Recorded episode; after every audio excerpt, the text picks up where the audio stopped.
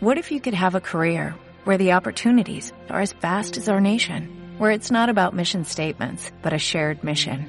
At U.S. Customs and Border Protection, we go beyond to protect more than borders, from ship to shore, air to ground, cities to local communities. CBP agents and officers are keeping people safe. Join U.S. Customs and Border Protection and go beyond for something far greater than yourself. Learn more at cbp.gov/careers. Sube la podcast. Corre hacia el paradero más cercano porque ya arranca la 210. Permitido evadir. Muy buenas tardes, querida usuariada 3 con 3 minutos e iniciamos la 2.10 del día de hoy, 79 de marzo. Seguiré tirando esa talla mientras siga siendo marzo. Me vas a creer que mañana Está buena la sigue. Está buena, Nicolás, está buena la talla. Oye, 3 con 3, hoy día haciendo el capítulo 330 de este recorrido cuando... Eh, eh, ya pasó un minuto, son las 3 con 4, yo no me escucho nada, quiero saludar a la, a la gente. Eso no se tiene por qué entrar eh, la usuariada. Es que tú sabes que yo no me No, guardo no, no, nada. no, no, es que tienes que aprender a guardarte ciertas cosas, María Fernanda. Las teclas. Ah, no me las ven los usuarios. Sí, te ven las teclas. Sí, eh, no se me ven las teclas. ¿Queremos, ¿Queréis que se te vean las teclas? No, no, es que... María Fernanda en este momento, para la gente que no nos está viendo y no está escuchando en el podcast, se está levantando las pechugas de una manera absurda, intentando que se vean en pantalla. Un... Sí, la 210 soft porn.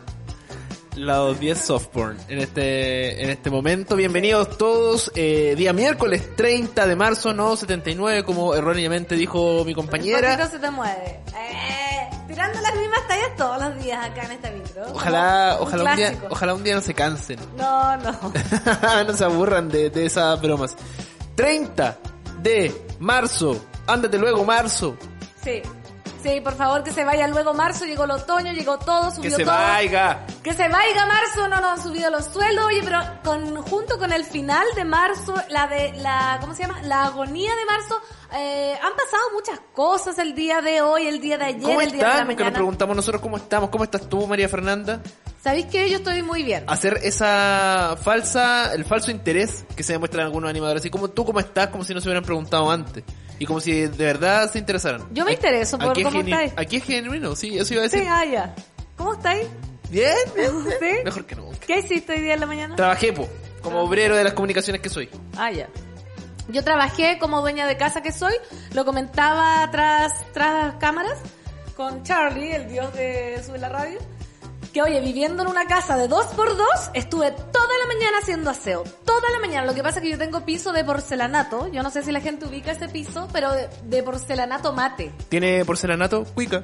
¿Sí? Es que no, si Cuica. barato es accesible. Cuica, cuica. Porcelanato, barato y opaco. Entonces, eh, fácil de limpiar, sí, se llena la gente la boca con que, oiga, el porcelanato es fácil de limpiar. Pero anda a correr un sillón y dejarle una raya a la huevada. Como la sacas, tuve toda la mañana eh, intentando opciones de porcelanato de limpiarlo. Lo hice con pasta de dientes, con vinagre y bicarbonato, con vinagre y bicarbonato y limón. Saqué hasta esa cuestión como del taladro, que yo me quería puli- pulir las callosidades. Hay como Espérate, espérate. como- ¿Con un taladro te ibas a pulir las callosidades de tus pies? Sí, es que hay un... Era igual una maquinita que... es Con que- un taladro. Pero es que tiene como un, una broca que es como, como para exfoliar. Mira, está bien, yo reconozco y he visto tus pies que hay zonas que, Equino. que, que, que quizás re- requieren una intervención de ese calibre. Pero ¿Cómo? con un taladro Bueno, lo pero encuentro demasiado. Bueno. te, te puedo recomendar un podólogo. por favor. Mi mamá. ¿Verdad? Sí, ¿Es no, pero te va a contar todo. No hay que atenderse con gente. A Pero mí me que, pasa lo no, mismo. hay secreto profesional ahí, Ah, ya. ¿cachai? Si ve hongo, si ve... Eh, Pie de atleta. Pie, de atleta, tejido muerto, callosidades. No, se lo lleva la Ol- tumba. olor. se lo lleva la tumba. Olor. Sí. Se lo lleva la tumba. Sí pide que em, tengan los pies limpios antes de atenderse. Sí. Una lavadita de pie. Siempre, amigo. Ya. Siempre, amigo. Ya, entonces eso hice toda la mañana y como le iba diciendo a la usuariada, tenemos todos nuestros canales abiertos como siempre comentando con el hashtag la210 en Twitter. Tenemos la cajita de preguntas del Instagram arroba la210cl y por supuesto el número telefónico más 569-2090-8236. Ahora estamos eh, cambiando la estrategia de la cajita de preguntas que eh, la estoy tirando por las noches. Yo no sé, eh, la usuaria que está escuchando si le acomoda, no le acomoda. Eh, esto es como la marcha blanca de los restaurantes. ¿Hay cachado cuando uno va como probando cosas? Estamos probando el hashtag, estamos probando eh, nuestra afinidad, estamos probando cómo nos vemos en las cámaras. Yo me veo como el hoyo, encuentro que me veo como el hoyo, pero no es un problema de la cámara para que no me vengan a alegar acá a los técnicos, sino que soy yo. No me siento conforme conmigo mismo. Voy a hacer algo, quizás me corte el pelo. Ya, En vivo. Yo encuentro que me veo exquisita. Exquisita, o sea, en verdad, yo no puedo dejar... No puedo. Confirma Paulo con ese Sí, sonido? sí, sí. Yo Coqueteando. no puedo dejar de mirarme, ¿cachai? Es como... Me dan ganas como... Muy de actriz, muy de actriz. Como de observarme todo el rato, encuentro que me veo súper bien, que los focos me hacen bien. Pero bueno, hoy día, queridos usuarios, saludamos en el Santoral, eh, que nos recuerda el 30 de marzo, Artemio. Artemio, eh, no conozco ni uno. Ninguno. Ninguno. Eh, momento no check. No sé si habrá algún Artemio alguien que conozca. 25 grados en Santiago, 26 grados en Putaendo. Se va retirando el verano absolutamente. Las noches están frescas, tú ya no sabes qué ponerte. Pijama de polar, pijama corto, etcétera, etcétera. Así está este marzo agónico, Nicolás. Sí, que se vaya por favor. Eh, bueno, saludo a todos los Artemios. Eh, eso, no sé qué más hay que agregar. Bueno, descubrimientos importantes que vamos a estar hablando también. Está la estrella más antigua y lejana en la historia. No, es otra. ¿Yo? Sabemos que está antigua, pero eres cercana. Eres cercana, eres cercana. Soy lejana. Eres cercana con Soy todos los usuarios. Nadie No. me puede alcanzar. Soy lejana. Bueno, ya, eres lejana. La estrella y además, eh, no dij- dijiste la pregunta, no la dijiste. No, dijiste po. tenemos todos los canales abiertos, bla, bla, como tú siempre, muy entregada, pero no siendo concreta. ¿Puedes co- contar la, la pregunta, por favor? Así es, queridos usuarios, Gracias. la pregunta del día de hoy es, ¿has vivido algún suceso paranormal? Cuéntanos. Oh, Porque hoy a las 2.10 vamos a estar hablando de sucesos paranormales. Ay, me dio miedo. Me dio un escalo- sentí un escalofrío por la espalda, un estertor que me recorre, me recorre de la cabeza a los pies. Queremos saber sus historias paranormales, queridos usuarios. Hoy día vamos a compartir todo nuestro propio hoyo negro, porque eh, Le llamamos el hoyo común. el hoyo común. Así es. El hoyo común hoy día queremos escuchar y leer sus historias al más 569 20 90 82 36 al Twitter con el hashtag la 210 y por supuesto a la cajita de preguntas que anoche eh, me lancé con todo. Un Sí. filtro buenazo. Te vi Buenardo. espectacular, eh, lo vi antes de dormir y me costó conciliar el sueño. ¿Sabes qué? Te lo juro. Mucha gente me escribió eso. Yo quería que me contaran historia, pero resulta que alguien me dijo, oye, me dio miedo por la cresta, porque haces esto, no sé qué. Y yo, que lo hice como siempre poniendo todo el profesionalismo en la cajita de preguntas, salí trasquilada. No, no sé. Así que hoy día, si lo pueden ver en vivo, quizás les da menos miedo. Vayan al Insta de la 210 para que eh, comenten en la cajita de preguntas y también a nuestro mail la 210 arroba subela.cl para que cuenten cosas más eh, largas. Ya ahora hay que dar instrucciones más fáciles. Sí, Porque a la gente como que no está entendiendo parece. Sí, sí. Cosas más largas, eh, más detalle, un, un texto bien rico en cuanto en cuanto a, a- a detalles. Sí. Yo creo que para eso está el mail. Y también, eh, por supuesto, queremos saber cómo le fue la traidora en su entrevista de trabajo. Sí, a nuestra usuaria. Y bueno, vamos a hablar sobre el papelón que, que, que hiciste ayer. Sobre ¿Qué las hice? ¿Qué hice? Sí, yo me sumé nomás en una, en una anécdota, pero tú eres la pancita Damus. Sí. Acá. Y hiciste un papelón. De eso y más, vamos a conversar hoy en la 10 aquí en suela.cl.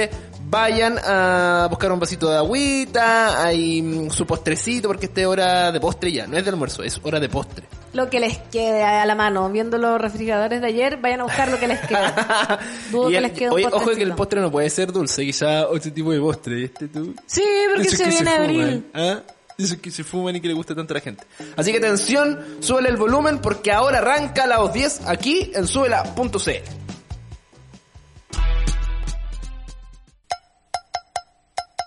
La 210. 3 con 18, estamos de vuelta haciendo la 10 este día, miércoles 30 de marzo. Marzo, ándate luego. Aquí Sí. los ayudamos a aguantar los embates de este complicado mes. En lo económico también parece que en lo emocional, porque el día de ayer la selección nacional de fútbol quedó eliminada del mundial. Bueno, ni siquiera eliminada. No clasificó al mundial de Qatar 2022 tras perder 2-0 en casa contra la selección de Uruguay que sí clasificó, ellos ya venían clasificados de fechas anteriores, muy relajados, solo vinieron a hacer la pega y a humillarnos y a hundir aún más a un Chile que está en crisis en cuanto a su selección. Acá en la 210 el día de ayer hicimos predicciones. Bueno, no hicimos, yo me sumé como juego, pero No, la, maestra, no, no, no, no. hicimos, la maestra acá se la dio de Nostradamus y dijo que Chile iba a ganar 1-0. Sí, mira, la verdad eh, pasó que, mira, acá también tengo una respuesta muy eh, científica. No, si ya saben que yo hago mis predicciones en base a la ciencia.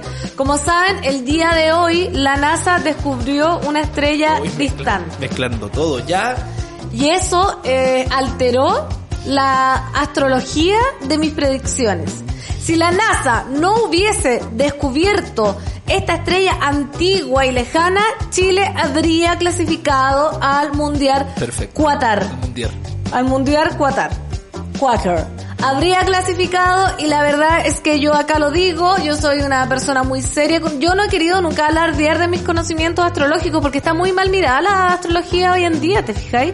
Entonces para que yo no sea víctima de ¿Sabes eso, qué? Con, con justo respeto. O sea, con justa razón, perdón.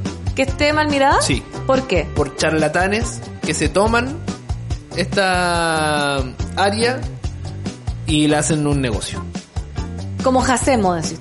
No, no quiero dar nombre. Si tú, que tú piensas que, que Jacemo lo hace así, yo respeto. No, y es una persona de- seria. De horoscopía.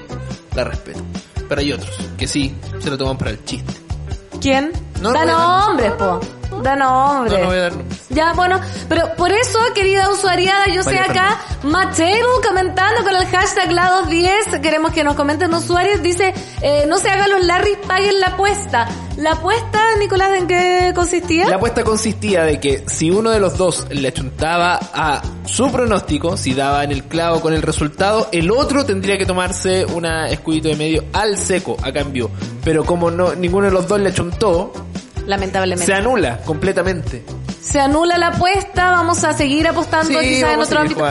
Cuando jueguen las chiquillas, podemos seguir apostando. También, también. También, ¿por qué no? Algún partido de hockey, básquetbol, campeonatos si de hockey. surf. ¿Campeonato de eh, surf? eh, equitación, algún caballo. Eso se va a transformar como en el experto. Sí, sí, podemos hacerlo. Así que debido a la estrella distante, eh, nombre de eh, un libro de Roberto Bolaño también, hay que recordarlo, la predicción mía falló. ¿Cachai? Yo no puedo, mira, esto es muy difícil que pase, o sea que, que algo eh, surge en la galaxia. eh, En la Galactea. En la Galactea, en la Vía Láctea, eh, cuesta mucho. Entonces, eh, fue una tristeza para nuestra selección, pero también, Nicolás, perdón que saque mis dotes de mm, astrología, marca un hito, ¿te fijas? La selección dorada, dorada, La sol, selección dorada. la generación dorada, el sol, el astro ¿Ya? brillante, eh, se empieza a apagar en algún minuto, por mucho que caliente. Entonces hay que asumir que esa luz se va apagando, Alexis. Con todo respeto, se va apagando. Pitbull. El King, todos los reyes eh, dejan un momento de ser reyes. Yo creo que hay que aprender a soltar ese brillo que otrora encandiló al pueblo chileno. Tú estás apostando por la por el recambio. Yo sí, yo creo que ya basta de estupideces. ¿Y a quién postularías? Ya ¿Qué- basta mira, de estupideces. Hay muchos nombres que están sonando para la banca de la selección chilena. ¿Cómo quién? Como Gustavo Quinteros, ¿Ya? Está Ariel Holland, también sonando. eh, está sonando Manuel Pellegrini. Está sonando también eh, Besa Cheques. ¿Ves a cheques? Besa Cheques, Mira. ¿sí? Eh, ¿Con cuál de estos entrenadores tú te, te la juegas? A una predicción. Vamos, Pancito Damus, concentrémonos y eh, juégatela con, con un nombre para, para, para la persona que vaya a asumir la banca de, de la selección chilena. Mira, por el nombre fabuloso que tiene y que eso le va a dar energía para que eh, la pelota entre en el arco contrario, eh, Besa Cheques me parece una apuesta buena. Entonces sería Sebastián Besacheques el que llegaría a la banca de la selección nacional de acuerdo a esta predicción de María Fernández. Sí, totalmente. ¿Y en qué te basas? ¿Solo por el, solo por el nombre? Por el nombre, porque es que dejemos de, de banalizar las cosas eh, simples de la vida. O sea que una estrella pequeña, tú miras todas las noches la estrella. Me acuerdo que mi papá me decía que si uno, que cada uno tenía una estrella en Ya. el mundo y que si uno le achuntaba a la estrella con el dedo, uno Ya. se moría a su propia estrella. Pero me decía ¿Cómo, que era cómo? más. Espera, espera, espera, espera, espera. Tu papá te decía ya que cada persona en el mundo tenía una estrella. Sí. Mira, faltando ahí a la verdad, Ya. porque no hay una intención de propiedad, no, no hay como, no hay como verificar eso. Pero te lo cedo, se lo cedo igual a. Betito. Pero como, ya, y si tú le achuntas a esa estrella de el- el- la infinidad de estrellas que hay en el cielo, yo digo, esa es la mía, y justo esa es la mía, la me muero. Así me crió mi padre. Entonces yo, cada vez que alguien romántico me iba a hacer mirar las estrellas, sentía un pánico que esa persona me dijera así como, oye, mira, y le hubiese dado un patatús ahí en medio del cerro. Pero si una conexión explotaba a la persona, le daba un paro cardíaco. No me explicó esa parte. No te dio el detalle de la no muerte. me dio el detalle de la muerte, pero era, era bastante traumático. Y- pero me decía que era más difícil que ganarse el loto. Ah, y Entonces- con eso te calmó un poco. Con eso me calmó un poco. Así que, eh, bueno, todo esto que ha pasado, reitero, no ha sido en vano, pero tenemos las esperanzas Sebastián Besacheques por su nombre, eh, que es una palabra compuesta y que puede llamar a la No, es todo fortuna. junto, todo junto. Pero es una palabra compuesta, porque es Besacheques. Como sacapuntas, que todo junto, Pero- todo junto. Pero el apellido opera de otra manera. Bueno, pero da lo mismo. Estoy hablando astro- astrológicamente. Ah, ya, gracias. Astrológicamente. Perdón, perdón. Entonces, eh, él va a llamar a la fortuna y de él nos vamos a colgar para eh, salir adelante esta selección. Mira, eh, Hugo Piña dice, yo he puesto todo lo que tengo a las yeguas del Vargas, ¿a cuánto pagan esos pigos, pingos? No entendí ese tweet. Matt Table dice, es que no surgió, pues siempre estuvo la estrella. Mira, Matt Table, si me vas a venir acá a cuestionar en mi propio programa, yo no, no lo acepto. Arturo Leiva dice, paguen la apuesta o se quema la micro, pero si la apuesta, oye, la, La gente no entiende. Ya, po. La apuesta era que si alguno de los dos le chuntaba, el que perdía, eh, se tomaba la escudita al seco. Ayer la pancito dijo que se había servido una cosita y hoy con tanto producto de limpieza no habrá llegado media entonada al programa igual. Confirmo. Hoy es que de verdad eché todo lo que había en la casa, todo. O sea, ¿Y sabéis que también se nos olvidó de decir al principio ¿Qué? que hoy día tenemos artista ambulante? Cáchate. ¿Ya? ¿Cuál? Camiseta 22, integrantes de Guachupé que ahora se embarcan en esta nueva banda. Vamos a conversar de eso y más. Porque No. también vienen fechitas. Se vienen cositas impresionantes. Oye, ya, eh, dejen de vapulearme acá. Yo pensé que la pan iba a decir que si la chuntabas a la estrella ibas a tener suerte y fortuna, pero no, uno Pero se al muere. revés, la, la- finalmente la astronomía de la PAN funciona todo al contrario. Dice que va a pasar algo y pasa totalmente lo opuesto. Quizás debería ser al revés. Claro. Voy a probar. Pero eso no lo controlas tú, sino que llegan los astros y te, y te entregan este mensaje y tú lo expulsas, lo, Sí. lo exteriorizas y finalmente nosotros tenemos que leerlo de manera contraria para entender lo que va a pasar. Entonces si tú decís, va arriba, todos sabemos que tenemos que ir abajo. Sí, puede ser. Puede ser. Voy a, voy a estudiarlo mejor ahora, sobre todo con esta nueva estrella que surgió. Eh, se revelan nuevos portales nuevos estudios. Nos siguen llegando audios al más 569-2090-8236 acerca del tema que vamos a hablar hoy día. Que bloqueado decía que ya lo hemos hablado. No. No, porque ahora queremos que ustedes compartan las experiencias paranormales que han tenido, que me han llegado a la cajita algunas, oye, pero escalofriantes. Pero antes de eso, queridos usuarios, para hacerles la presentación objetiva del tema, yo quiero ir con una alarma de cultura para que entiendan un poco de lo que vamos a hablar hoy. ¿Te parece, Nicolás? Sí. Así es. Entonces, queridos usuarios, eso. Atentos a una nueva alarma de cultura. Y con esta voz de Claudita Cayo, sacate un bacayo, vamos a partir con la definición. Que sin respeto. No, por favor. Por favor. Es un momento cultural. ¿De qué es paranormal? A ver, tú, Nicolás, que crees que lo sabes todo y lo que no sabes lo inventas. ¿Tú sabes lo que es paranormal? Sí, algo que es extra a lo normal. No, que pero está es que, por sobre lo normal. es que así es muy fácil Cómo explicarlo, porque no. Paranormal es un fenómeno o situación que no se puede explicar científicamente porque no se ajusta a las leyes de la naturaleza. Por ejemplo, mi belleza que sigue intacta a pesar de los años. Paranormal. Chuta. ¿Te fijas tú? Sí, sí.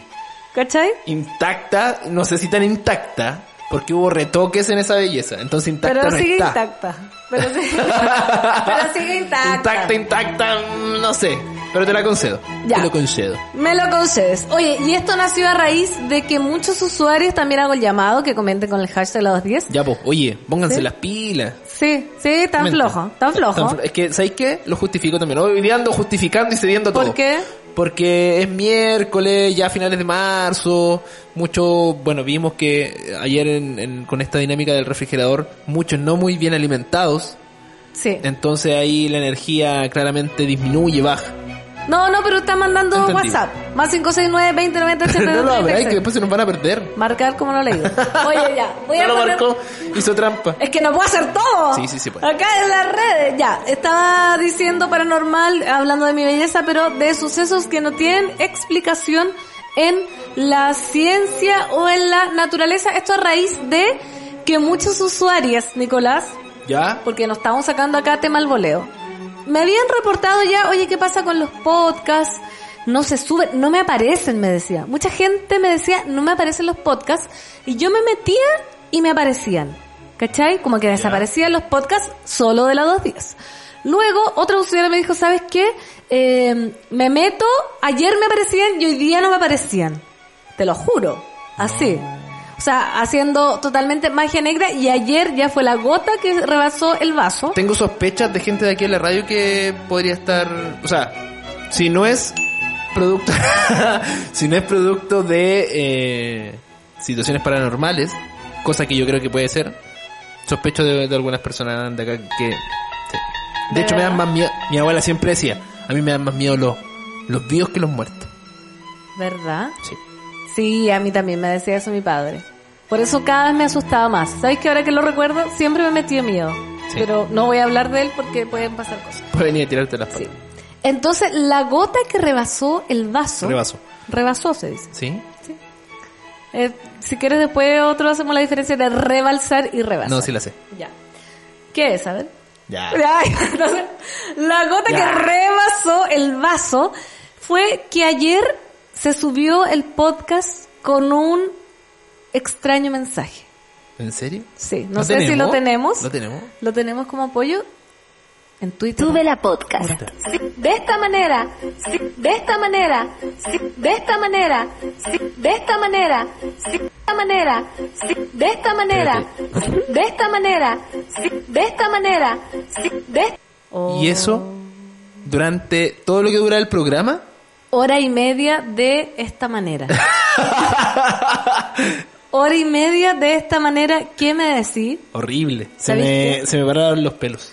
Y por eso yo quiero seguir atendiendo a que a tu teoría, que puede ser alguien de esta radio, porque Charlie, perdón, yo voy a transparentar. Charlie me dijo, oye, llegaron muchos audios. Y cuando abro el celular no había ninguno.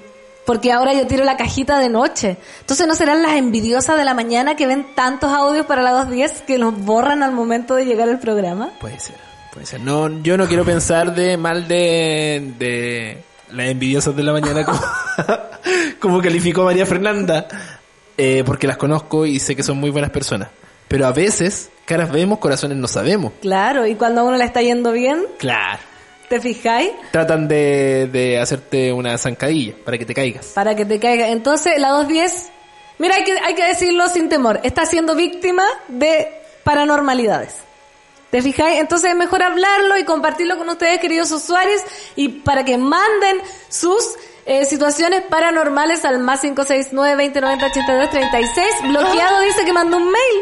Mira, no habíamos hablado de esto y ahora mandé mail. No, me, me encanta, yo soy veleidosa. Oye, mandé mail, dice, Matías dice, yo estuve todo el fin de revisando el capítulo del viernes y a veces no me aparecen tampoco. Ojo. ¿Viste? ¡Uy, qué difícil! Qué difícil darse cuenta que la gente está... Ahí me habló Dios, sentí como una brisa. ¿Y sabéis lo que me dijo Nicolás? ¿Qué te dijo? Que la gente... Sentí una brisa. Sentí, una brisa. Que la gente siga el podcast de la 210 y le ponga campanita en Spotify, así Sí. puede que eh, se Y lo invitamos a compartirlo también. Porque ayer, ¿sabes qué? Hice un acto tortuoso. Me metí al top 200 de Spotify. ¿Y De estamos? podcast. No estamos. ¿No estamos? Estamos en el top 200 de programa. No, gracias, gracias por la chicharra. Exactamente, no estamos. Y me dio una vergüenza ver los que sí estaban. Queda, ay, Fernando ¿verdad? Villegas. Imagínate a Fernando Villegas y no estamos nosotros. Pero qué, qué ordinario. Fernando Villegas no estamos nosotros. Otras cuestiones de una influencer también, como que hablan de su vida. Me metí a escuchar. Aguanté tres minutos. Ya, pero no importa, nosotros vamos lento pero seguro y agradecer a la usuariedad que está siempre con nosotros, pero vamos entonces a adentrarnos a este tema ya Nosotros, justificando. nosotros también deberíamos compartirlo. De hecho, la crítica debería partir por casa. Nosotros deberíamos compartirlo. Sí, primero. y sabéis que deberíamos mover más el INS. Estamos hace dos años diciendo eso. No, pero yo lo voy a hacer. Lo voy a hacer. Estamos hace dos años diciendo Vamos a hacer eso. video. Vamos a hacer reels, que es lo que se lleva. De veras, TikTok, yo te lo dije. ya te lo dije. Ya te lo dije. Oye, mira, acá Hugo Piña dice, cuando escuché eso se me puso la piel de gallina. Yo tengo la teoría que es Abel quien nos vino a penar a la micro. Mira, no, por favor. No. A ver si No. donaría algo así. Eh, la Tere dice, ese podcast me acordó la época de la chucha. Sí, cuando decía que el diablo era magnífico. Claro, había para los más centennials, Chucha, artista brasileña, eh, que dedicó mucho tiempo su vida a un programa infantil. Eh, tenía una canción que se llamaba Hilari Hilarie. No sé si se llamaba así, pero eso cantaba el coro. Y decían que si esa canción se ponía al revés, se podía escuchar claramente que se decía, el, El diablo, diablo es magnífico. ¿Lo hiciste tú? No. Pero no necesito poner una canción de Chucha al revés para saber que el diablo es magnífico. Para De mí lo que es. tú eres satánico. Sí, para mí lo es. Amigo, y ahora sí quiero pedir que si hay algún niño, niña, niña escuchando el programa, Que vaya a dormir, ya no es Se hora que estén despiertos. Ah, no. se aleje por favor de la pantalla y de, y de la radio. Porque- vaya a dejarlo a la calle. Sí, déjelo en la calle amarradito como los perros de los supermercados Oh. y eh, vuelve en un rato, porque yo te voy a contar sucesos paranormales que han ocurrido en la vida real en grabaciones de películas. ¿Pero Yo esto es real? Esto es real, esto es como real. actriz Yo como actriz te lo puedo decir conversaste directamente con los protagonistas. directamente. Perfecto. La película famosa Poltergeist, ¿así se dice? Sí, ¿Te perfecto. sabes el- la leyenda de Poltergeist? No. La actriz de Poltergeist, Dominique Dunn, fue estrangulada por su exnovio. Su compañero de reparto, Julian Beck, murió antes del estreno de Poltergeist 2. Y el otro lado a causa de un cáncer de estómago diagnosticado durante el rodaje. Ya, pero espérate, espérate. espérate. Van, van tres muertos de la película. Ya, pero la estrangularon, eso no tiene nada paranormal. Fue Pero- un femicidio. Sí, pero estoy hablando... ¿Y murió o solo la estranguló? Murió, La- por eso Ah. toda esta gente murió de una película. Will Sampson falleció por un fallo renal poco después de la llegada a los cines de la segunda entrega y la pequeña Heather O'Rourke murió por una enfermedad del estómago. O sea, lo paranormal de esto es que ¿cuántas muertes te dije? Como ¿Cinco, seis? 5 o 6. De una película. De una saga, claro. Y según los más creyentes, el hecho de que utilizasen esqueletos reales para el final de la primera entrega fue lo que ocasionó la racha de mala suerte. Oh, ese detalle no te lo manejaba. ¿Viste? Qué miedo. Que por favor no jueguen con esqueletos, por favor. En la otra película No famosa con esqueleto, va, se compra un pollo asado. Es tampoco. lo mismo, po. Es que hay que honrarlos. Una amiga me contó que cuando mataba a las arañas pedía perdón. Ya. Y yo hago eso, excepto incluso las moscas. Les pido perdón por matarlas. El expediente Warren. Oh, este, este más o menos lo cacho. Quiero poner la voz de Dross, pero no me sale. Cuando los miembros originales de la familia en la que se basa la película acudieron al set de rodaje, dijeron que sintieron un viento frío. Sin embargo, ninguno de los árboles se movía. ¿Lo sentiste? Sí, sí, sí. Me, me, me está llevando un- a una posición súper incómoda, María Fernanda. Estoy, estoy teniendo mucho miedo en este momento. No, sí me imagino. James Wan, director de las dos primeras entregas de la saga, también sufrió una experiencia con el más allá. Un cachorro que acababa de adoptar se quedó mirando a un lado de la habitación el que no había nada y comenzó a gruñir agresivamente. Wan declaró que el perro siguió algo con la cabeza, pero él no vio nada. ¿Le pasa a Satán eso? Sí, le pasa. ¿Se pone a gruñir a la nada? Sí, sobre todo a las 3 de la mañana. ¿Y te da miedo? A mí no, a Claudia sí. Es que Satán es un vínculo entre lo terrenal y el lado más oscuro de, del más allá. ¿Tú crees? No, no, estoy 100% seguro. Lo he visto, En serio. lo he visto. Lo he visto interactuar con, con, con criaturas de oscura. Aparte, Satán tiene un nombre bastante sugerente Por eso y un mismo. collar bastante sugerente. ¿A ti no te da miedo que las fuerzas del mal encarnen a tu perro? Sí, la verdad es que sí. Eh, de hecho, hay gente que me lo cuestionó. Hay gente que me lo cuestionó eh, de que con eso yo estaba llamando a espíritus del más allá a que puedan interactuar con mi perro. ¿Viste? Pero hasta el momento eh, solo ha, ha- ha tenido contactos, pero en buena ley. No, no, ha, no, ha, no ha amanecido. Mira, ahí está. Ahí está. Oh. ahí está Satancito que está leyendo también a eh, la teoría King Kong. ¡Qué lindo! Educándome en lo feminismo, un perro aliado. Oye, pero qué lindo Satancito. Ojalá que nadie lo posea. Pero oye, voy a seguir aquí. Pueden mirar a Oh, Satán. mi perrito. ¡Qué bonito, bebé! Síganlo en arroba satan.caos. Satán.caos, ins, el perro satánico. Y oye, eh, te quiero decir otra película que no es de terror, de la saga Matrix. Ah, yo pensé que iba a llegar con, no sé, eh, volver al paseo Humada. No, no, Cementerio ¿sabías Palpito. que Matrix también Cementerio fue? Palpito también se dio un- una. No, no, una- no.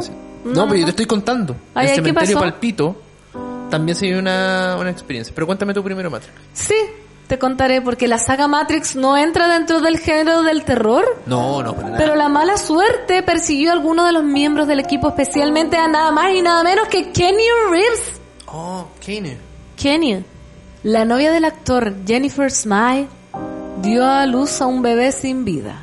No, qué Y pocos años después murió en un accidente de coche. No. Y los infortunios de Reeves no terminan ahí. Acabó en el hospital tras un accidente de moto. Poco después regresó por una lesión en el pie que sufrió en el set y su hermana recayó en la lucha contra la leucemia. Hay dos muertes relacionadas directamente con la saga. La cantante Halia, quien rodó escenas como C en Matrix e iba a ingresar a Matrix Revolution, murió en un accidente de avión. Y Gloria Foster también falleció. Miedo. ¿Qué está tomando Kenny Reeves ahí? ¿Me puedes explicar? ¿Sabes qué? Eh, me está dando bastante terror. Los usuarios ya están comentando con el Twitter, con el Twitter, con el hashtag la210. Eh, acá nos están haciendo en realidad una broma pesada. Dice, si se hubiesen tomado las cervezas de en vivo, es hasta trending topic número uno, pero se hicieron los Larrys. Mira, Sabemos que en Chile la educación es, bien precaria y que eso también eh, interfiere en que la gente pueda tener una buena comprensión de la lectura, de lo que se le dice, y este es el caso. Este es el vivo ejemplo de que incluso generaciones no tan alejadas a la nuestra no se educaron de la mejor manera. Presidente Boric, usted tiene una deuda pendiente con la educación nacional y con muchas otras cosas también. Pero partamos educando a nuestro pueblo para que situaciones como esta no se vuelvan a repetir. por favor, Por favor. Oye, voy a poner los audios de nuestros usuarios que traen situaciones... tiro. Para... Sí, porque tenemos artista ambulante, po. Sí, pues, pero a las 4.10. Ah, ya. Entonces seguimos hablando de... Sí, es que tengo un mail que me Ah, llegó. ya. A ver. Me llegó un Gmail a mi Gmail. Ya. De, no voy a dar el nombre. A ver. Aunque lo hice acá. Pero no, no. Se no está sé. asustando, bloqueado. Dice, oye, por favor, hablen de otra cosa. Hay que saber que esta micro tiene que hacerse cargo de todo. Del miedo, de la alegría, del, del sabor, de todo. Del sabor. Del sabor, sí. Ah, ya, aquí me dice que lo puedo decir. Es bloqueados. Ya. ¿Qué mandó? Hace unos años, caminando con el más uno por el borde costero, una tarde fría, nos encontramos de frente con una dama. A ambos nos llamó la atención, ya que a pesar del frío iba muy ligera de ropa ¿Será broma? y de elegante caminar. No, porque ¿Ya? una vez que pasó, comentamos lo altiva que era esta dama. Al voltearnos para sapear, no había nadie. No. Como dato, cerca del lugar hay un cementerio. Nos recagamos de miedo y al llegar a nuestras casas nos echamos una rezadita, anda a saber si era algún alma en pena. Qué miedo. O si no, una galla que se tiró al mar. Porque si estaba ligera de ropa, a lo mejor se quería tirar un piquero a la playa y desapareció. Claro, venía Sí. a hacer una escalopa en la arena y dijo, Claro. ya, va a sacarme la, la arena. Su, Y se su chapuzón. Y se tiró. Y se tiró, mira, acá Matt Table dice, mi esposo vio al mismo diablo en persona, ¿Cómo? se viene su audio. No sé si Matt Table lo mandaste ya, pero que heavy esa historia. Acá Jasmine dice, ver a Tyler Henry en su documental de Netflix. ¿Cuál es? ¿Qué es ese? No sé. Anto dice, cuando me cambié a mi depto, soñé dos noches con una persona en la esquina de mi pieza. Qué heavy eso cuando las casas están cargadas como la mía. Que mi papá te pena a ti. Sí. Sí. Es no, que más que penar, yo creo que tu papá es una especie de Freddy Krueger. no, más respeto con el alma. En serio, así. Es ¿Por una especie qué? de Freddy Krueger porque se mete a los sueños. Yo cuando voy a la casa María Fernanda, me deja una, una habitación en el fondo del hogar. Sí, la suite. La suite, sí, la suite Sí. Toledo. Y, y siempre que duermo ahí, ya sea siestas, ya sea en la noche, siempre tengo pesadillas horribles, horribles. Y es todas las veces que voy a la casa de María Fernanda, no hay vez que he ido como cinco o cuatro. Pero de esas cuatro o cinco, todas las veces he tenido pesadillas. No sabemos qué sucede. No, tu otro inquilino del Airbnb, nunca te han hecho un comentario al respecto. Nunca. Nadie. Tengo cinco estrellas en Airbnb. Excelente, pasé la noche tranquilísima, perfecto, un 7. Pero a lo mejor ellos no asocian, pueden, no sé, se, se quedaron a dormir y tuvieron una pesadilla y da lo mismo. Y lo ven como algo casual. Pero yo he ido más veces y todas las veces he tenido pesadilla. Sé que no es algo normal. Sé que hay algo ahí. No sé, no sé, Nicolás. Voy a seguir compartiendo las ¿Te historias. de incomoda? los- ¿Te incomoda? ¿Te incomoda que le esté haciendo mala fama Sí, a Airbnb? Sí, porque mira, habláis de mi madre que es liviana de casco. Después habláis que, mi, que mi pieza no- está embrujada. yo no dije Yo que no sé, yo no hablo nada de tu casa ni de nada, ni de la Soa Gladys. No levantes la voz, primero que todo. Porque es que yo no, Nunca, yo nunca he, he dicho que Laia es liviana de casco. Sí. ¿Cómo tú te refieres a ella? Yo solo digo que esa señora merece amar. Tiene No, una segunda, que- tercera, cuarta oportunidad para amar. Y que su hija, una egoísta, no la deja. Solo me he dicho eso. No, si yo sé cuando sugieres que mira. andan malos pasos. Sugieres. No, no, no. En pasos de una mujer enamorada. Que quiere ser amada. No, mira. De o- manera carnal. ¿Viste? Sudosa. Por favor, voy a seguir leyendo. Estrechar su cuerpo contra otro. Qué asco ya, no, por favor. Oye, pero escúchame. Y lo otro y lo segundo, no le estoy haciendo mala fama a tu Airbnb. Porque tú misma se lo haces. Después de la historia del... ¿Cómo se llama? ¿Cuál? De, de este que amaneció muerto atrás del... Ah, el chicha, ya, El pero chicha. no, no, no, viste, ¿Viste? ya no. Ese era otro hoyo real. Ese era un hoyo real. Mira, No, oye, está diciendo que esto es falso. sí, porque es- puede ser que una pesadilla es subjetiva. ¿Qué, qué sueñas? A ver, ¿qué sueñas? Yo creo que las peores pesadillas que he tenido en mi vida ¿Verdad? sido en tu casa, sí. ¿Pero qué soñáis? Pero así como masacres. Que vienen muchos asesinos, me matan, me abren, después se comen mis interiores. Ay, ya, no, qué atroz. No quiero De ese, de- como del, de la categoría gore. Ya. Gore. Está bien, pesadillas gore. Mira, acá otro usuario dice, una vez se abrió la puerta de mi pieza, me tocaron el hombro y me dijeron buenas noches. Obvio, estaba sola. No. Oye, mira, oh, ¿sabéis qué? A mí estas cosas me dan tanto miedo. Yo quiero ahondar en esta experiencia paranormal y preguntarle a la usuario porque yo tuve un tiempo de ese tipo de experiencia, pero después descubrí que era parálisis del sueño. Ah, ya. ¿Cachai? Entonces, ojo, ojo, queridos usuarios, no se confundan, no estoy eh, cuestionando, pero para que se tranquilicen y no crean que andan espíritus rondándolo, puede ser que sean parálisis del sueño, que es como cuando uno empieza a confundir la realidad con, con la ficción, no sé, ¿cachai? Como que si ahora yo me quedara dormida, podría estar podría verme a mí misma y que viene Nicolás y me asesina, ¿cachai? Como que uno va, co- como que no se alcanza a Pero así no funciona la parálisis del sueño. ¿Cómo es que a mí me funcionaba así a veces. Pero eso era pesadilla entonces. Pero dentro del mismo escenario en el que estaba, ¿cachai? Yo lo único que sé de las parálisis del sueño y que tiene que ver con lo paranormal es que puedes ver al hombre del sombrero negro una vez que tiene una parálisis del sueño. ¿Cuál es ese?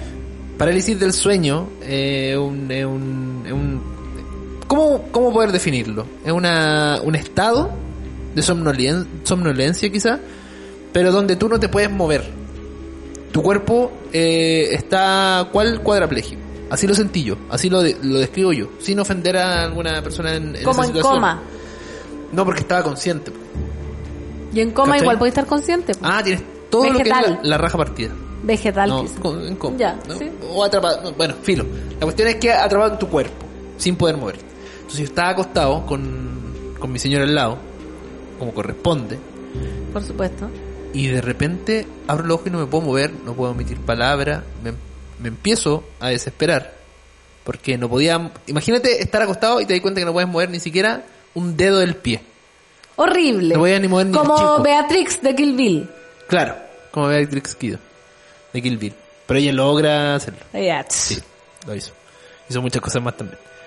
Y eh, no, no podía moverme y ahí entré en conciencia de que estaba teniendo una parálisis del sueño porque eh, un muy buen amigo mío era frecuente de este tipo de cosas. Y yo lo vi vivir una parálisis del sueño estando al otro lado. Yo despierto y le hablaba y él como que se movía y que sí. Entonces dije, ya, esto es una parálisis del sueño, trata de no entrar tanto en pánico. Y en eso que yo digo, a mí mismo, mismo, no entres en pánico, veo que un hombre, una silueta gigante, nos ponte dos metros, negra, se viene entrando por la puerta de la ¡Ay, habitación. no! Te lo juro, María Fernanda. te lo Qué juro. terrible. Te lo juro por Colo Colo que es verdad. Que me muero. Me muero. Venía entrando, era flaco, era como un tipo Slenderman. Como el de Johnny Walker. Quizás. no, No, no, no. No, no, no era eso. Yo solo tomo escudo. Ah, y venía entrando, y en eso que viene entrando y acercándose al borde de la cama, justo por el lado donde estaba Claudia, o revelé el nombre de, de mi pareja, De tu pareja ya. eh, y logro como mover un poco el brazo. Y en eso que mueve el brazo, reacciona mi pareja y me trata y me, me socorre. Dios mío, qué atroz. Pero te lo juro, y no, no he sido la única persona que ha visto al hombre del sombrero negro en una parálisis. Yo nunca lo he visto. Yo la otra vez vi en la parálisis como un pulpo gigante. Y me dio mucho miedo también. Un sí. pulpo gigante. Sí, como una cosa con tentáculos. ¡Ah! Horrible. Horrible, me llegué a asustar. sola. Me llegué a asustar. Mira, acá tenemos otra historia tétrica de la usuariada. Dice, eh, una vez, cuando venía de vuelta de Perú, nos quisimos ahorrar plata en Arica. Caminamos al aeropuerto por el desierto. Fue horrible porque era de noche y veía como un cuerpo corriendo hacia mí. Pensé que nos querían asaltar y mi pololo de ese entonces me dijo que no veía nada. Cuando nos subimos al avión, me confesó que también había visto siluetas corriendo. ¿Sabes que te me dio miedo? Muy tétrico. Porque imagínate cuánta alma en pena no andará en el desierto. Que se perdió rogando por una gota de agua. Que necesitó vivir Un escudo. un escudo. No, qué atroz. Mira, me siguen dando pesadillas las patas de Uma Thurman en Kill Bill, dice Hugo Piña. No hablemos de los cuerpos ajenos, Hugo Piña. Sí, pero ¿por qué? Oye, a veces uno de curado también ve huevas raras, dice el bloqueado. Toda Toda, la razón, toda la razón. Matt Table dice, debieron haber invitado a la Isi. La Isi sabe de cosas paranormales también. Yo, no sabía, yo no sabía que... La Cami Vistoso dice, por acá escuchándolos en la micro camino a casa. Yo no tengo historias paranormales, pero ansiosa de escucharlas de la usuariada. Aquí están mandando la usuariada. Eh, el Matt Table dice, oye, pero el otro día no me quedó claro, ¿el chicha es el basurita? No. ¿Sabes qué? Eh, no. El basurita es el mismo que el alma negra, que ha asesinado a gente que está suelto por putaendo, y el chicha era una buena persona que asesinaron. No sabemos todavía por qué, era un lío de, de drogas, pero por favor, eh, no confundamos. No confundamos. No confundamos, Confunda pero no ofenda. Sí, por favor. Oye, eh, tengo otra acá. Una pregunta que no sabía si tirar porque era como para Gambino responde. A ver. Porque, no sé, eh, quería entrar en el tema de las casas embrujadas. Que yo tengo muchas amigas que son medias chamánicas y dicen que sienten presencia. Y a mí me pasa que he estado en muchas casas. Por ejemplo, mi papá se murió en mi casa. Chuta. Adentro de mi casa. Oye, era un... Ahora entiendo muchas cosas. Y se murió en la pieza que tú duermes. Ah. se ya. murió Listo. diciendo el nombre Nicolás. Nadie sabe por qué. No, ya María Fernanda. lo juro. Estoy agarrando por huevo, ¿cierto? No, no, dijo Nicolás. Yo no sabía si era algún otro hijo o algo así, pero no sé. Entonces, y ahora en, en el departamento, en, del departamento que tengo, me contaron que había fallecido alguien. Ah. Y a mí, te juro por Dios, ¿Tiene un no- departamento, María Fernanda? en el que estoy viviendo. Ah. Eh, me dio lo mismo que hubiese fallecido alguien. Entonces, yo quiero preguntarle a los Espérate, ¿y de, en- bajo qué causa falleció? No pregunté, pero es que, ¿sabes es que qué? es importante preguntar ese tipo de cosas porque si ya es de viejito, se puede entender. Pero un asesinato, un suicidio, son palabras Pero mayores. ya, acá te quiero preguntar. Si tú estás como buscando tu sueño de la casa propia y no sé qué, y te dicen, como sabéis que en esta casa, eh, mira, no estamos heavy, la doy- se murió una persona suicidada. Ya. ¿Tú vas y no la arriendas? ¿No la compras solo por ese hecho? Buena pregunta. Pero en serio te lo estoy preguntando. ¿Qué harías tú si ya el patio soñado, su, su Buena sótano, su, su, sótano. Su sótano. es que yo, viví en una casa con Casa sótano. con sótano. Cuida. No, casi que era mi pieza el sótano. No sé cómo- no hay que decirlo. Oye, pero ¿qué harías en ese caso? ¿Te da miedo esa energía o, o filo? Filo. Limpio nomás. Si se ve un balazo limpio. ¿La Hartas arrendáis? manos, hartas manos de y chao. Te daría lo mismo. Sí. ¿Sabéis que a mí igual? Por eso eh, este caso era de, de Gambito Responde, porque ¿es legal vender una propiedad poseída por un fantasma? Buena pregunta. Es buena, Sí. porque- La pregunta que le vamos a preguntar a Gambito responde que cuando viene el final, yo ¿Sabes necesito qué? saber. No sé. O se ha hecho el Larry. No sé, no me ha dicho, no me ha dicho todavía, pero esto es porque en Estados Unidos, en un juicio, una persona compró una casa ¿Ya? y la casa estaba en- embrujada. ¿Ya? ¿Ya? Te lo juro. Perdón por reírme así.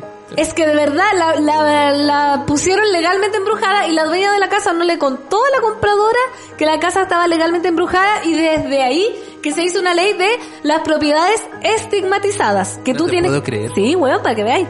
Tú tienes que informar a tu propietario si tu propiedad está estigmatizada y estas son las cosas que tienen una propiedad Pero estigmatizada. a lo mejor, pero una casa embrujada era como que tenía rieles y pasaba un carrito. ¿Ese tipo de casa embrujada? No, mira, los fantasmas, es que yo estudié esto, los Ya. fantasmas hacían reuniones.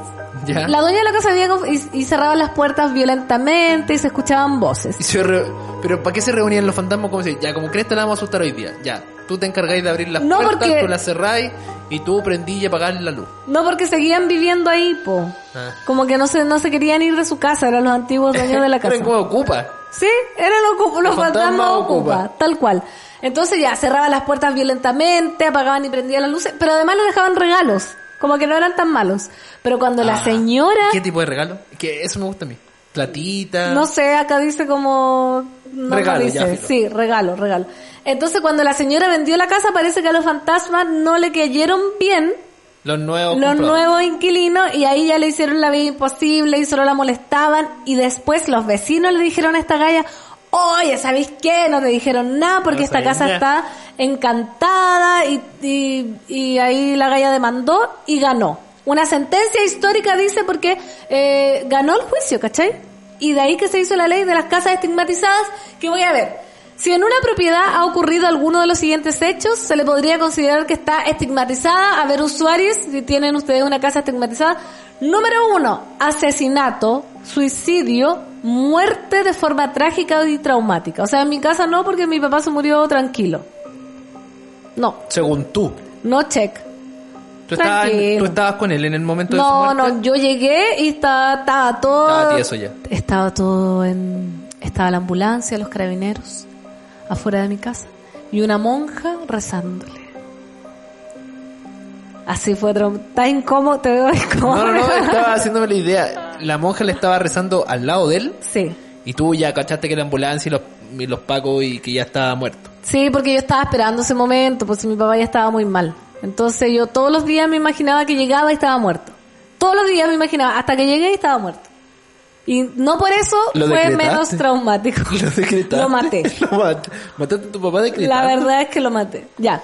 Entonces, dos, fue fama de estar habitada por fantasmas. ¿Cachai? O sea, si tu casa tiene fama de estar habitada por fantasmas y la riendas o la vendes sin decir, te pueden demandar. ¿Pero esto es en algún estado, Massachusetts quizá, o a todo nivel Nueva nacional? York. Ah, Nueva York. Nueva York. No tenemos a Gambi- a Gambito para que nos explique esto. Ocurren situaciones paranormales y difíciles de explicar. Se han llevado a cabo cultos y rituales. O sea, tu En casa mi- En mi casa sí. no podría ser No arrendada. no podría ser porque arrendada. Satán, Satán y yo. cuando lo incendian y todo eso, Sí. no, no se puede. Evidencia de delitos relacionados con drogas y asalto sexual. Tu casa no puede. no, ¿viste? Tu No. casa no puede ser arrendada. No se puede ser arrendada sin antes eh, informar que la casa está Ah, pero hay que informar, igual se puede vender, pero tienes que decirle, ¿sabes qué? Pasó tanto, tanto. Sí, y si la persona acepta, se vende. Ah, no es, tan, no es tanto entonces. Es que sabes que hay como loca dejar, para todo. Es que hay que dejar en conocimiento nada más. Sí. Hay que dejar en conocimiento. Eso es. Oye, mira, aquí me llega un tweet de la Consuelo Hurtado. La primera vez que fui a ver a mi abuelo al cementerio, una semana después de que falleciera, bajaron dos colibríes desde un cerro que está cerca de su tumba. Ay, qué lindo. Estaba emocionada por lo bonitos Ay. que eran y lo cerca que estaban. Después me dijeron que días atrás había fallecido la hermana de corazón de mi abuelo, parte de la familia que lo acogió cuando huérfano se vino a vivir a Santiago. Pensé, eran ellos dos que pasaron a saludar. Oh, Hermosa historia. Me da me emoción. Sí, esta es una una historia paranormal, pero de las lindas. Sí, eso también cuéntanos linda. Mira, esta historia la escuché en un podcast, pero era de una niña que desde que era chica le decía a sus papás que veía una persona dentro de su closet y los papás nunca la pescaron. Pasó el tiempo y por esas cosas de la vida pusieron la casa en venta. Y la cosa es que un día llamó el corredor de propiedades diciendo que los compradores ya no querían la casa porque descubrieron una puerta en el closet que daba a una bodega donde vivía un homeless. Estaba Ah. el cuerpo porque ya había muerto, llamaron a los pacos y todo. No. No te puedo. Pero te da para mea culpa. Hoy el día menos pensado. La casa de mi hermano es de 1904, dice Hugo Piña. Se han muerto cinco personas y cuando las compras casas aquí deben ser mencionadas en el contrato. Nunca han penado, pero hay ruidos raros. Seguro es la madera o algo así. Para variar, Hugo Piña no creyendo nada, justificando Pero que la madera. igual, es que la madera de repente se contrae, se, ex- se, se, se Se agranda, extiende. se extiende en la noche por los cambios de temperatura, así que se puede dar. ¿Tienes audios? Quiero, quiero escuchar audios antes de que nos vayamos a canción, pausa y después entrevista. Tengo testimonios, en verdad, la gente se puso a mandar testimonios. A Ya. ver, acá hay uno, vamos a ver. A escuchar. ¿Se escucha? Sube el volumen. No está sonando. Oye, Esto- ¿viste que es paranormal? Puede ser producto de una... Está corriendo el audio y no está sonando. A ver, in- Se, escucha, muy bajo. Muy, muy, muy bajo. Ahí, Ahí está, se ahí escucha. está, a ver. muy de car- Todo de nuevo. Todo de nuevo, todo de nuevo. Ven, Ahora si no sí. era chiste que... Hola chiquillos, les dejo mi historia. Eh, a mí con mi amiga igual, muy perceptivas ellas, de sentir energía, vibración y weas locas. Eh, pero siempre nos ha pasado en una casa en la playa de una de ellas, en Isla Negra, que sentimos algo muy brigio. Como esa casa es muy de carrete y todo, pero Oh. sentimos algo, como y nos da miedo ir al baño, sentimos siempre que falta alguien cuando estamos todos juntos alrededor de una mesa, por ejemplo. Eh, es muy raro. Y lo otro, hace como dos años, en la casa de otra amiga, eh, nos juntamos, estábamos compartiendo, tomando, fumando y estábamos en una posición en que veíamos hacia el pasillo de la casa, que era de ventanales. Y nos, nos parecía muy raro ver como la silueta de alguien Oh. que se asomaba eh, de, de un marco de puerta, muchas veces, eh, como unas cinco veces. Y yo pensé que era la única que lo veía, pues, pero no me causaba miedo ni nada, solo como curiosidad. Era una sombra, sino una silueta tan definida. Y bueno, al final llegamos, nos íbamos a acostar todas, íbamos a hacer una pijama, una pijamada con ellas y todas dijimos como, oye, ¿ustedes vieron algo aquí? Y todas como, oh, weón, yo también lo vi, Qué ¿qué, miedo. fue eso? Y la Emi, la dueña de la casa, nos dijo, oh, y quizá era mi tío, así No. que, que lo describimos como un hombre joven, eh, eso, y nos dijo, weón, es mi tío, él se suicidó y siempre me han dicho que me- él me acompaña, pero yo nunca lo he visto. Y así, muy rígido. Pero ahora ya queda como una anécdota. No nos pasó nada, no sentimos No sintieron nada. Se le cortó ahí, parece que el tío de la amiga no le gustó que estuviera contando la historia. Qué miedo. Aparte que dicen, a mí esas almas suicidadas eh, me dan miedo porque porque se supone que no están tranquilas, pues, ¿cachai? Se supone que no están ¿Por qué tranquilas. saltáis de la historia? Porque estoy buscando audios, pues, pero no hay audio, hay... Léete uno, léete uno que Mira. ya tenemos que ir a canción. Por favor, la gente de WhatsApp que se da el trabajo de escribir planas, ¿por qué no manda audio? Lo, lo digo con todo, el- con todo el A amor. lo mejor les da vergüenza, pero sí. Mira, acá un texto. Se enojó. Hola amigos, Patricia por acá, Patricia, nos encantaría escuchar tu voz. Les cuento que una vez fui de vacaciones a La Serena y nos reunimos con una amiga la cual llevó a su hija. Estábamos súper conversando y me empecé a dar cuenta que la hija de unos seis años jugaba a pillarse con alguien o se sentaba en el sillón a conversar con alguien. Me dio curiosidad y le pregunté a su mamá qué onda su hija. Nos contó que tenía a su amigo imaginario, así que estaba jugando con él. Normal, una persona con un amigo imaginario. Se nos ocurrió decirle a la niña que le diera la mano a su amigo y le tomamos una foto. En ese tiempo se revelaban las fotos. Nos llevamos tremenda sorpresa cuando vimos la foto. Augusto Junto Pinochet. a la niña había un haz de luz muy grande y la niña se veía que le tomaba la mano y lo miraba. Brígido. Era un angelito. Oye, pero Era un qué angelito, ya, pero- brígido. Da miedo, pero igual positiva. Sí, sí, porque porque era de luz. Oye, el último el último texto dice, "El marido iba a mandar un audio, pero se cagó, así que les cuento yo." Debe ser la Tere, yo creo. No, es Mateo. Ah, Machebo. Un día él estaba durmiendo y de pronto desperté y una figura alta con sombrero y unas uñas muy largas estaba parado al lado de su cama. Con una de sus garras lo levantó de la cabeza y le What? dijo, te quedan dos años. Falta un mes. Después dice, no mentira, ya pasó en el tiempo, pero la historia es verdad. Oh. ¡Oh! ¡Me muero! Es que me puedo llegar... No, ¿sabéis que esa es la más satánica? Que te vengan a dar una sentencia Esas de son las que me gustan a mí.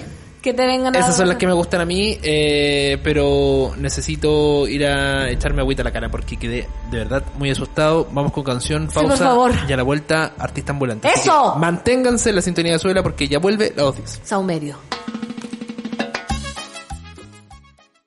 Hemos sido capaces de redefinirlo todo. Y eso es tener carácter. Cuando le ponemos color, es a las cosas que nos preocupan. Ser intensos no es un capricho, es tener opinión. Es ese sabor distinto que te diferencia del resto. Y sí, nos importa el cuerpo, pero tal como viene. Porque para cambiar algo, se necesita carácter. Y eso tenemos de sobra. Escudo, hecha con cuerpo, color y sabor. Escudo, hecha con carácter.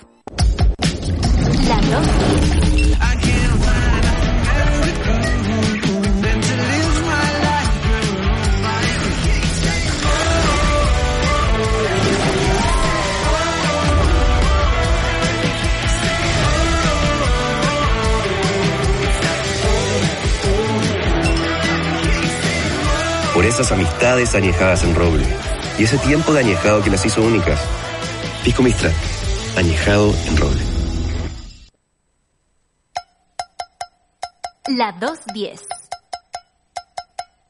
Vuelta, 4 con 12 minutos. Hoy día, siendo la 210 paranormal, nos han llegado múltiples historias y testimonios. Agradecemos la altísima participación de larguísimos textos que podrían ser condensados en un hermoso audio al más 569-2090-8236. Invitamos a la gente a que se atreva y también invitamos a la gente a que celebre la vida, celebre estar escuchando este hermoso capítulo, celebre estar escuchando el podcast a quienes están oyéndonos en podcast y se sirvan una cervecita escudo. Mira lo que tengo acá en mis manos porque esta generación ha sido capaz de redefinirlo todo y eso, queridos amigos, es tener carácter. Carácter para ponerle color a lo que les preocupa. Carácter, eso, chacarro. Carácter para asumir los errores. Carácter para ser intensos con ese sabor que los diferencia del resto. Y mucho carácter para demostrar que el cuerpo sí importa, pero tal como viene Nicolás, no vayas a abrir es. esa. No, no, que va a no, explotar. Porque para cambiar se necesita carácter y escudo, querida usariada, tiene de sobra. Escudo, hecha con cuerpo, color y sabor. Escudo, hecha con carácter. Te voy a dar un besito a mi Eso, latita, como que lo pi- siempre. Lo pidieron, acuérdate. Ahí está. ¡Qué delicia! ¡Qué delicia! Ustedes no saben que yo le hice un hoyito con un alfiler y estoy tomando. Y va tomando a poco. Y bueno, como saben, Cerveza Escudo es quien nos permite tener al artista ambulante de esta semana. A continuación, Escudo presenta un nuevo artista ambulante en la 210. Y bueno, como ya, ya les contábamos al principio del programa, hoy día está con nosotros Tomás Maldonado de Camiseta 22. Tomás, bienvenido a la 210, ¿cómo estás? Hola, muy buenas tardes. Muchas gracias por la invitación. Todo ok por aquí. Qué bueno, Tomás, bienvenido a la micro. Feliz de recibirte, sobre todo con este proyecto nuevo. Me imagino que como todo lo nuevo viene con aires de alegría, mucha expectativa, mucha, eh, mucha fuerza. Y queremos preguntarte de eso mismo porque, Tomás, eh, ustedes vienen de una banda eh, famosa, con hinchada, con todo. Pero como todo en la vida tiene su fin y queremos preguntarle, eh, ¿por qué decidieron crear este nuevo grupo Camiseta 22 porque pasó un tiempo, no fue como que, ay, ¿sabéis qué? Vamos a terminar y vamos a hacer al tiro algo. Hubo un tiempo, más de un año que estuvieron cada uno por su lado, no sé qué estarían haciendo, pero ¿qué pasó que decidieron juntarse y crear Camiseta 22? Mira, eh, lo que ocurre en medio de la, de la pandemia, bueno, como ocurrieron tantas cosas, ocurrió entre medio también este receso que, que tuvo la banda Guachupé, eh, y en el cual nosotros en medio de este receso con el guitarrista de la banda decidimos quizás eh, de manera más silenciosa seguir trabajando con ciertas canciones, composiciones que teníamos guardadas y dar, ir dándoles una forma. Y, sin tener como un proyecto determinado esto fue agarrando fuerza y, y termina hoy después de harto tiempo con un disco de ocho canciones y un lanzamiento el 9 de abril en el Teatro Cariola. Así que las cosas como que caminaron de manera muy natural Oye, se viene con todo Camiseta 22, pero quiero parar en el nombre. ¿Por qué Camiseta 22? ¿Con qué guarda relación? Eh, cuéntame un poco de la historia del nombre.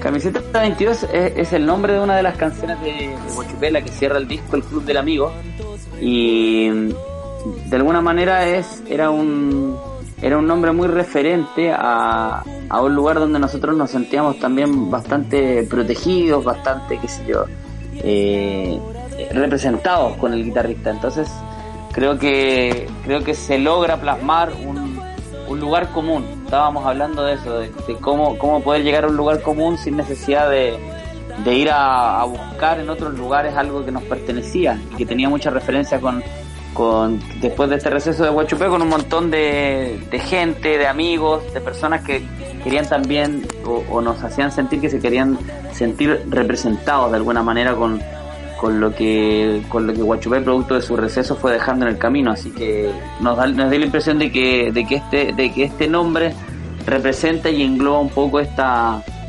eh, este, este este lugar de pertenencia al que nosotros como, como músicos nos, nos sentimos acogidos. Y, y claro, qué mejor que Camiseta 22 que era el nombre de una canción que, le dedicamos a Lucho, a Lucho Adriasola, que era un integrante de Guachupé que falleció en un accidente y que, y que tenía mucho que ver con nuestro vínculo musical, así que nos vino bastante como, nos encajaba bastante la idea y, y ahí decidimos darle ese nombre de camiseta 22. Bonito homenaje. Sí, Tremendo. tremendo homenaje. Y también eh, la gente está, me imagino que muy contenta de recibir esta banda, Camiseta 22, que de- ya, ya hemos podido escuchar tres canciones antes de las 10 Acapulco y antes del final ya se liberaron tres canciones. Sí. Queremos preguntarte cómo ha sido la recepción de la gente, como les dice como, ah, por fin volvieron, lo extrañaba. ¿Cómo ves tú que está el público re- recibiendo esta nueva banda? Este nuevo hijo que tiene. Sí, la, la, la gente eh, lo recibió de, de muy buena manera desde el lugar que, que, o sea, que lo que tú dices, que había una falta, una carencia que había dejado Huachupé con su receso y ese lugar como que me, da la impresión de que no solamente se cubría con, con las antiguas canciones, sino con un material fresco. Y nosotros ese material fresco lo guardamos con mucho cuidado porque le empezamos a agarrar mucho cariño y quisimos que, que, que delicadamente fuera a entrar y, y- de alguna forma saber cuál iba a ser la, aceptación que iba a tener. Entonces nos esforzamos mucho en, que tuviera una sonoridad distinta, en hacerle un videoclip, sobre todo la primera canción, eh, porque todo esto fue de, manera muy autogestionada, entonces era como un nuevo renacer, más allá como de los veintitantos años de carrera que tuvimos con Guachupera, como un renacer. Y, y me, da, me da la impresión de que eso se, se va logrando y la recepción de la gente es de mucho agradecimiento. Por lo mismo se han vendido un montón de entradas para el lanzamiento y, y, también la gente nos hace saber ese cariño que nos tenían y, y ese y esa nostalgia que tenían y ese echar de menos que, que, que, tenían con el tema de la banda. Me imagino que un, un echar de menos también que se eh, acrecentó con la llegada de una pandemia, donde el rubro de la música tuvo que parar por mucho rato, donde los shows en vivo dejaron de estar presentes, sobre todo los shows en vivo donde participaban ustedes como músicos que eran muy convocantes, que traían gente de distintas bandas y que había una comunión bastante particular también en torno a, su música. Eh, ¿Cómo crees que va a ser la tónica ahora con estos retornos que se están dando? Se vienen varios festivales, en los cuales ustedes tam- también van a participar. Eh, ¿Creen que esa como eh, experiencia de ir a un show ahora de camiseta 22 eh, se va a mantener o, también están viendo de repente cambios en, los fanáticos con, respecto a esta nueva posición? O sea, particularmente yo siento que todo comenzó a ser distinto. No sé, me sucedió, por ejemplo, que eh, yo no me había subido a un escenario hasta enero de, este año, cuando me llamaron por teléfono y me, dijeron que los auténticos decadentes estaban en Chile, que necesitaban terminar una gira, realizar la gira y que dos de sus vocalistas estaban con, con, problemas, que otro tenía el COVID y que iban, necesitaban como músicos que de alguna forma fueran rotando durante la gira. Y me acuerdo que volví al Teatro Caupolicán después de casi dos años sin subirme un escenario y encima me con los auténticos decadentes de las bandas más importantes de, de Latinoamérica. Entonces, como que me subí y fue fuerte empezar a entender que esto, como dicen los Caligaris, una banda cordobesa que dice volver a empezar. Y el volver a empezar, claro, ahí eh, me encontré que para mí era como súper fuerte volver a subir un escenario porque las sensaciones son distintas con el tema del aforo, con el tema de la distancia, con el tema de las mascarillas y es como todo bien extraño. Eso ya de alguna forma se ha ido eh, aquietando, no sé si normalizando, pero claro, eh, lo que ocurre con, con mediáticamente, sobre todo con el tema de Lola Palusa, es que como que esto se despega, o sea, se abre, eh, se, se revienta de alguna forma esa burbuja en la que estábamos y, y empieza toda una cosa que eh, hace unos meses no ocurría, porque si te fijas como que eh, en la gran mayoría de los locales o habían aforos, mes- mesas separadas, eh, con el tema del pase de movilidad, que entrar, es todo un tema que y todo un miedo que de alguna forma eh, se tiene que ir eh, co- comenzando a, a entender o a saber que las cosas quizás no, no son de la misma manera. eh, y no sé si vamos a volver a retroceder o a subir a fase, eso ya uno como que de alguna forma lo olvidó, pero, pero lo que sí es claro es que no es lo mismo, o sea, es ocurre algo raro, distinto, eh, extraño, de, lo cual como que más allá que tú digas, bueno, ya lo mismo, ya listo, volvió, esto se acabó, a mi impresión como que aún, aún no es de esa manera. Eh, eh, de manera personal y sin, sin- sin- sin ser tan negativo en relación al, al- diagnóstico que hago, me da la impresión de que a nosotros nos sirvió ese, ese receso en, relación a- al, al extrañar el lugar del escenario. O sea, más que nunca tenemos muchas ganas de subirnos a cantar nuevamente. Y, y más que nunca tenemos ganas de cuidar ese lugar donde también fuimos muy felices y donde en un momento también era una costumbre, o sea, pasar un jueves, viernes, sábado y domingo arriba de un escenario como una cuestión normal. Entonces cuando te sacan eso, cuando te sacan eso, te encierran en un lugar y te dicen te vas a quedar dos años acá con tu familia sin poder hacer nada, obviamente que eh, te pega fuerte y, y el proceso de volver a, a reactivarlo es, eh, es lento. Así que quizás por eso estoy hablando tanto, porque es todo muy lento No, para volver a... bien. Y es un sentimiento que nos une a todos. Hemos hablado mucho acá en el programa de eso, de retornar. Es como si nada hubiese pasado, pero oye, pasó demasiado. No nos pueden pedir que lleguemos así paraditos al lugar. Oye, Tomás, eh, hablabas recién de que tocaste con los eh, auténticos decadentes y queremos preguntarte por la colaboración que hicieron en esta canción que se llama Antes del Final con Martín el Mosca Lorenzo. Cuéntanos de qué se trata la canción, cómo llegaron a trabajar, eh, son amigos hace tiempo y cómo la gente puede escucharla también. Mira, la, a ver, con los decadentes habíamos compartido eh, con Guachupé acá en Santiago, también nos habían invitado un par de veces eh, a los Guachupé a participar en los 25 años. Después en otra vez que vinieron a, hace un tiempo también me habían invitado a cantar en vivo. En México habíamos compartido también escenarios, o sea, nos había tocado la posibilidad de telonearlos a ellos. Y ya había una relación, un nexo a- a- antiguo hacia, desde hace mucho tiempo. Entonces, había había una confianza tal de que en estos momentos, cuando yo le explico al Mosca, le digo, ¿sabes que con Guachupé, Guachupé está en receso, qué sé yo, estamos armando esto? Y, y él siempre te, me, me decía la palabra, te- me, me late, me late que podríamos hacer esto, me late que podríamos hacer esto. Y yo le digo al Mosca, Mosca, ¿sabes qué? Ahora a mí me late que tú podrías cantar esta canción.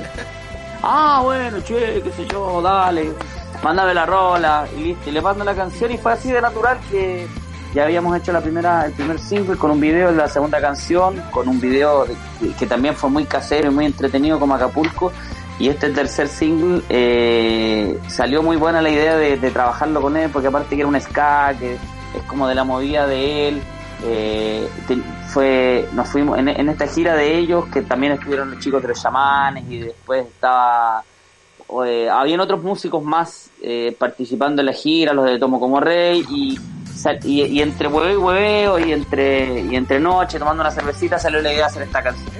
Así que le- tuvo la recepción y tuvo y tuvo la voluntad de, de poder hacerlo y salió así como como hicimos todo el disco así, de manera muy casera de manera muy casual mandándole la canción de un lado para otro terminando de mezclarla masterizarla y, y, y, y nada eh, toda la gente invitada a escuchar a Camiseta 22 ahí se están subiendo todas las canciones al Spotify y de a poco van teniendo lindas y bonitas reproducciones Eso, oye, habláis de el video de Acapulco que fue bien casero, que hay como imágenes íntimas de ustedes sus vacaciones, pero quiero detenerme en el punto que ahí eh, trabajaron con Haroldo Salas, quien también está detrás de un documental que ustedes están realizando. ¿Con qué nos podremos encontrar eh, con este trabajo audiovisual?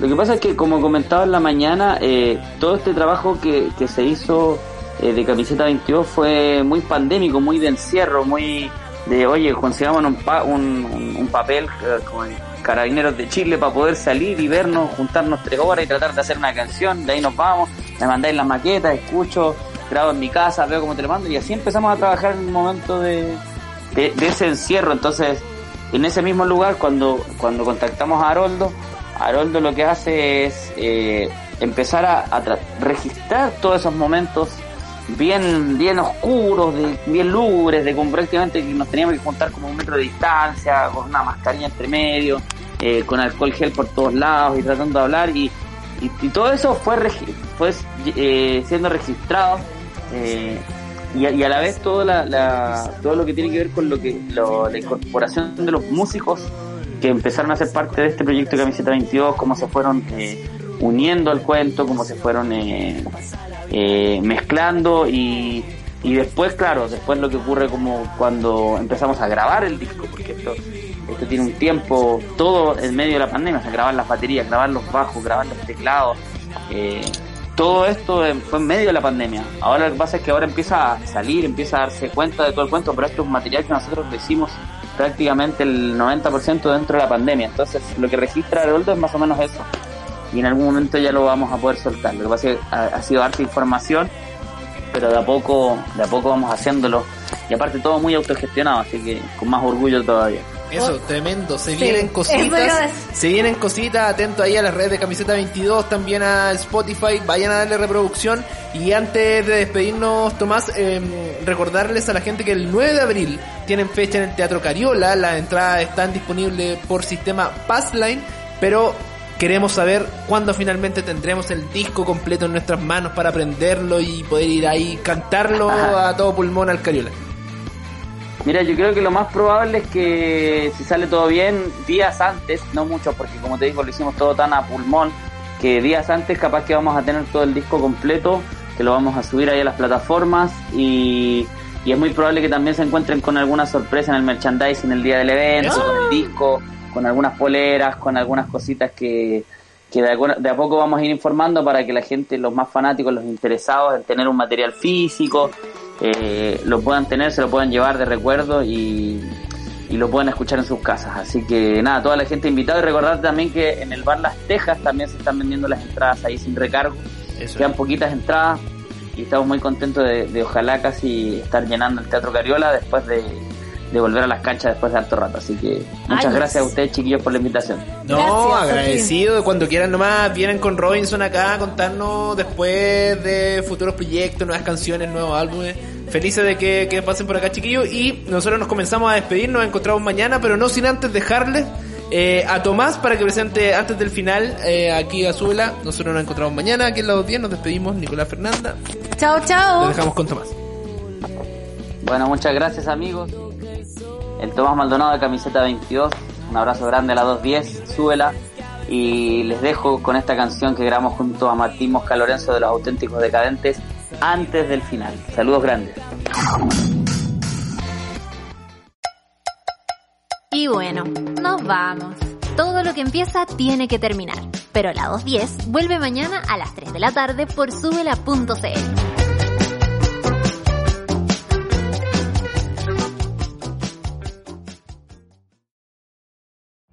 Every day, we rise, challenging ourselves to work for what we believe in. At U.S. Border Patrol, protecting our borders is more than a job, it's a calling.